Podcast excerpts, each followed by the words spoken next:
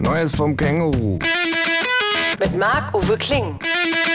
Ich wohne mit einem Känguru zusammen. Das Känguru steht total auf Nirvana, ist ein Schnorrer vor dem Herrn und war früher beim Vietcong. Aber das nur nebenbei. Zur Sache. Ich weiß, die Frage kommt reichlich früh, sag ich. Aber hast du eigentlich schon Vorsätze gefasst fürs nächste Jahr? Willst du damit unterschwellig nahelegen, dass es an mir noch etwas zu verbessern gäbe? fragt das Känguru. Kein Grund, aggressiv zu werden. Doch.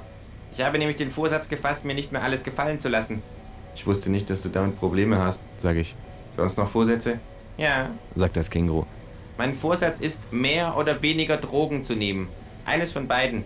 Das aktuelle Level ist nicht gut. Es wirft sich eine Schnapspraline ein. Hast du denn schon Vorsätze gefasst? fragt es. Ja, sage ich.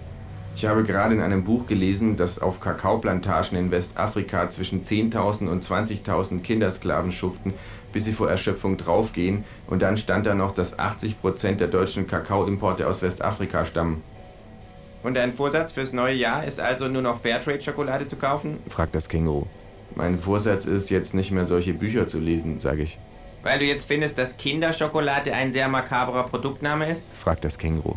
Ach, seufzt sich. Ich habe immer gehofft, die Schokolade käme wirklich aus den Alpen, weißt du, aus der lila Kuh. Wusstest du, dass der Spot mit der lila Kuh nicht in den echten Alpen, sondern in den neuseeländischen Alpen gedreht worden ist, weil die mehr wie die Alpen aussehen als die Alpen? Nur gut, dass ich sowieso keine Schokolade essen darf, sage ich. Aber du musst ab sofort Fairtrade Schnapspralinen kaufen. Man hat's wirklich nicht leicht als politisch korrekter. Tja, ja, sagt das Känguru. Nazi müsste man sein. Ach, ich weiß nicht, sag ich. Die haben's ja auch nicht leicht.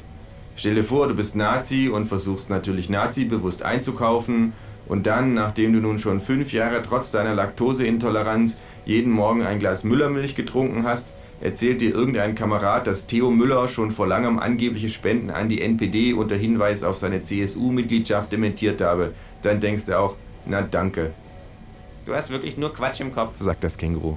Am besten man mietet einen Schrebergarten und wird Selbstversorger, sag ich. Ich kann Kartoffelschnaps brennen. sagt das Känguru. Das ist doch schon mal was, sag ich. Die einzige stabile Währung ist alkoholische Gärung.